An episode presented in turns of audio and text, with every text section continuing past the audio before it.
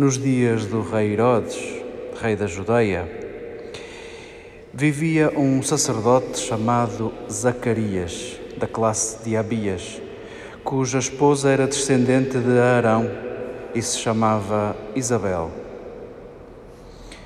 Eram ambos justos aos olhos de Deus e cumpriam irrepreensivelmente todos os mandamentos e leis do Senhor. Não tinham filhos, porque Isabel era estéril e os dois eram de idade avançada. Quando Zacarias exercia as funções sacerdotais diante de Deus no turno da sua classe, coube-lhe em sorte, segundo o costume sacerdotal, entrar no santuário do Senhor para oferecer o incenso. Toda a Assembleia do Povo, durante a oblação do incenso, estava cá fora, em oração.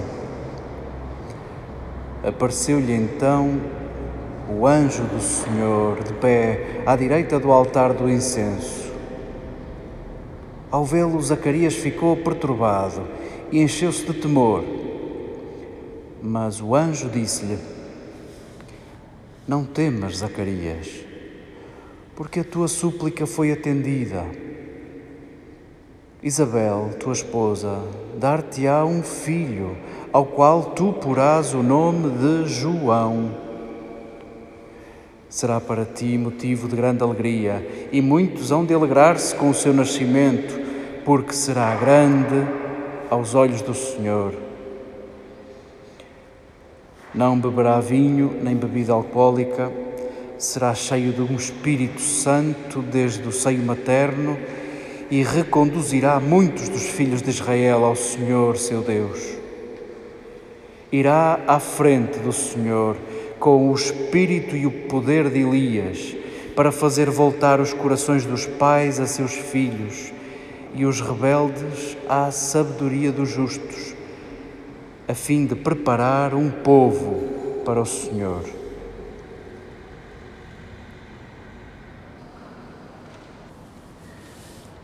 Queridas irmãs, queridos irmãos, queridos amigos, brindemos, brindemos à vida.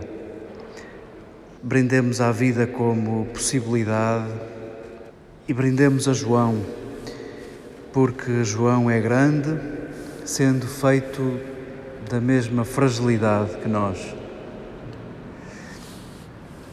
João é todos os profetas os discípulos de Jesus começaram a olhar para João como uma espécie de síntese da primeira aliança, ou se quiséssemos uma síntese do Antigo Testamento, se quiserem, uma síntese de todos os profetas, porque João é, se quiséssemos, o último profeta. E sim, foi reconhecido pelo povo como profeta. E isto, para nós, não sabemos bem o que isso é. Estamos habituados a ter comentadores residentes nos 200 canais que passamos em zapping, estamos habituados já a cada um ter a sua opinião, e bem, talvez o dom da profecia nos escape, essa voz lúcida de denúncia. Associamos a profecia à adivinhação e nada tem a ver. É uma voz lúcida sobre o tempo presente e talvez seja até um bom sinal nós não sabermos o que é isso de profecia, porque a verdade é que pelo batismo todos somos profetas. Todos somos profetas, chamados a ser profetas. E talvez seja um sinal de uma certa banalização. Já não há um profeta de séculos a séculos. Há quatro séculos que o povo de Israel não reconhecia em ninguém profeta e em João Batista reconheceram. Quatro séculos. Que bom olharmos uns aos outros e sabermos profetas. Também nós, com um olhar lúcido sobre o tempo presente e sobre esta terra. E nós, discípulos de Jesus, amamos o tempo presente e amamos esta terra, mas também vivemos, em certa medida, como estrangeiros e de passagem. Não nos agarramos e não nos convertemos em donos disto, ou pelo menos queremos não nos converter somos para sempre apóstolos, que significa enviados. Somos enviados e isso é o contrário de ser donos. Somos enviados a gerar frutos nesta terra e neste tempo, sem sermos donos desta terra e deste tempo. João é um grande profeta, convergem para ele todos os profetas Convergem para ele as duas alianças, aquela que nós chamamos Antigo Testamento, a primeira aliança, e prepara-nos em certa medida para uma aliança inédita, a aliança de Jesus, que é, apesar de Jesus ser continuidades e descontinuidades, é também uma aliança disruptiva, é também uma aliança muito distinta em, em muitos aspectos. E João prepara-nos para essa novidade, para essa surpresa. João abre um tempo novo e aponta o Messias. João vai chamar-se João. Amanhã, os mais aficionados, se lerem os textos propostos para a nossa celebração comunitária, vão aperceber-se de uma polémica à volta do nome João. Ele devia ter o nome do pai, Zacarias. E quando se insiste no nome João, chegam a dizer: Mas na, na vossa família nem há ninguém que se chame João.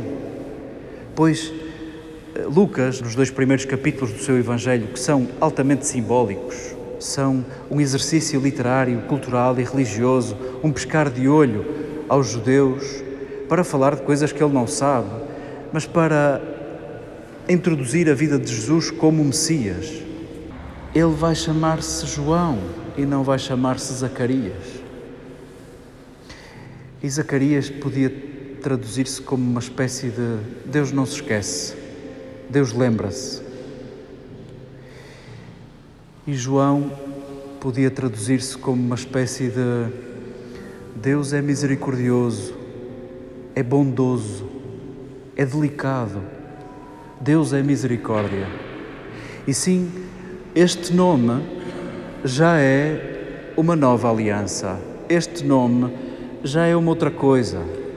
Já não é bem o Deus da contabilidade, já não é bem o Deus da retribuição. É um Deus do exagero.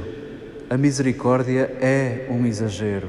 E o Deus que Jesus vai falar, de facto, é como aquele agricultor que atira semente para todo lado, um desperdício, um esbanjamento.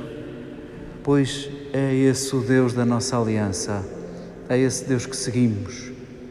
É esse Deus que Jesus nos fala, apesar de nós nunca o termos visto, buscámo-lo, tateando, talvez seguindo a profecia, esse olhar lúcido que consegue ver Deus por detrás de tudo e por detrás de todos. Ele vai chamar-se João e não Zacarias. João foi muito original na sua forma de viver. Comia diferentemente, vestia diferentemente, usava palavras diferentes, era original em tudo, na maneira de comer, na maneira de vestir, na maneira de falar. Era um alternativo, era indie. Sim, e precisamos disso. João, na sua originalidade, inventa um gesto. Vai para o Jordão e ali oferece um banho simbólico. Batizar significa emergir e sair da água. Oferece um batismo, oferece um banho simbólico, um mergulho simbólico. E porquê no Jordão? Foi pelo Jordão que o povo chegou à terra desejada. Foi pelo Jordão que entrou. Em certa medida, o que aquele gesto significava era um novo recomeço, uma possibilidade de recomeçar, uma possibilidade de começar de novo, de refazer. E isso é muito importante também para nós, que somos pascais, seres pascais que seguem um Deus pascal. O mesmo é dizer, nada, nada está suficientemente morto na tua vida que não possa ressuscitar. Nada está suficientemente perdido na tua vida que não possa ser reencontrado, que não possa ser erguido. O gesto de João, apropriamo-lo nós dele para recomeçar, para refundar e para dizermos uns aos outros que é sempre possível recomeçar. E talvez valha a pena lembrar que a nossa religião não é a melhor nem a pior, mas é a única que te permite recomeçar sempre. A única que te permite recomeçar sempre. Podem verter esta frase para latim e tatuar no braço. É a única religião que te permite recomeçar sempre. E se algum dia algum de nós tiver a mania de tornar esta frase uma mentira, não permitir que alguém recomece, saiba que está a trair o sonho de Jesus.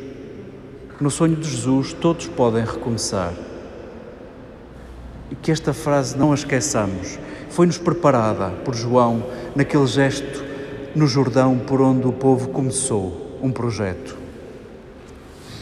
Queremos, com João, sermos também profetas, rostos de misericórdia, originais e fazemo-lo nos nossos recomeços.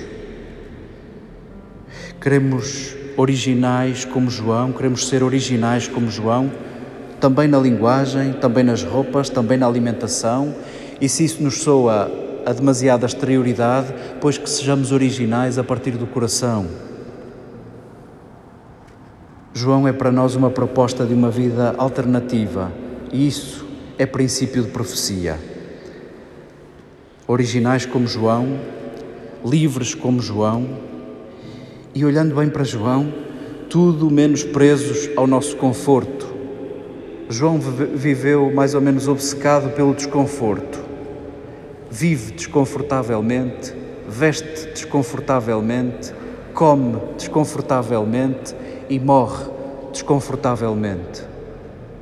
Para nós é, é e deve ser inspiração. Possivelmente não teremos a coragem de viver assim, mas vamos viver originalmente, não obcecados com o nosso conforto.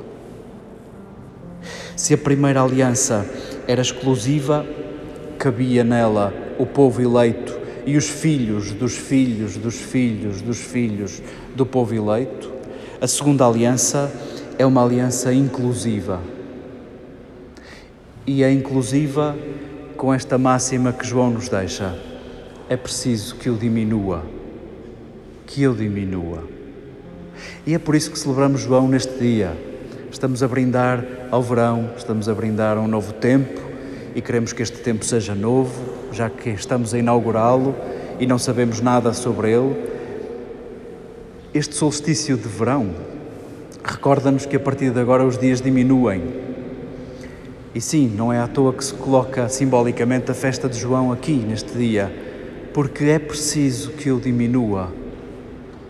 E até o ritmo do tempo e o ritmo dos astros nos vão recordar este caminho para que Jesus, o nosso sol, no solstício de inverno, cresça, cresça. Para ele crescer é preciso que eu diminua. E o que é isso de diminuirmos? Não se trata de maneira nenhuma de retirarmos dignidade, pelo contrário. Cada um olhe para a sua tralha, aquilo que vamos acumulando, os nossos ressentimentos, que demoram anos a passar, os nossos preconceitos, que às vezes morrem até conosco, os nossos desencontros, as nossas feridas, a nossa indisponibilidade a perdoar, as nossas certezazinhas. Se vos faltar banda sonora para esta noite, recomendo um grande profeta, Samuel Lúria. Ele tem um tema, Eu Só Sei Crescer, que é precisamente uma leitura lúcida sobre este João o Batista.